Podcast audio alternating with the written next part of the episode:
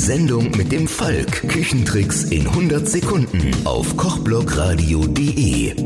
Hallo, hier ist euer Thorsten Falk mit den Küchentipps in 100 Sekunden. Heute geht es um das Auspressen von Zitrusfrüchten. Kaum ein Rezept kommt heute noch ohne Saft von der Limette, Zitrone oder Orange aus. Diese fruchtigen, schmackigen Südfrüchte verfügen über eine angenehme Säure und Herbheit, die vielen Gerichten das gewisse Etwas geben und die Speise geschmacklich abrunden kann. Aber wie kommt man am besten an den Saft? Klar, auspressen. Ist doch logisch, denken jetzt sicher die meisten. Richtig. Aber das geht noch besser, wenn ihr die Zitrusfrüchte erstens nicht im Kühlschrank aufbewahrt und dann vor dem Auspressen im Ganzen und mit kräftigem Druck eurer Handfläche über die Arbeitsplatte rollt. Drückt nicht zu fest, sonst zerplatzt euch die Frucht.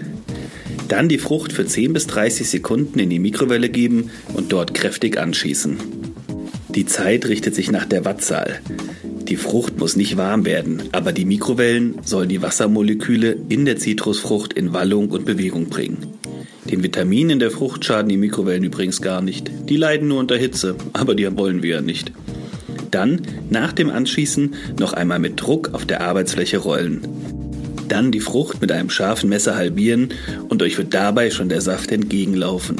Die Frucht schnell auspressen, den Saft auffangen und ihr werdet sehen, dass sich die Menge an Saft fast verdoppelt hat. Das war es schon wieder für heute mit den Küchentipps in 100 Sekunden. Mein Name ist Thorsten Falk, schwingt den Löffel und hört mal wieder rein auf kochblockradio.de.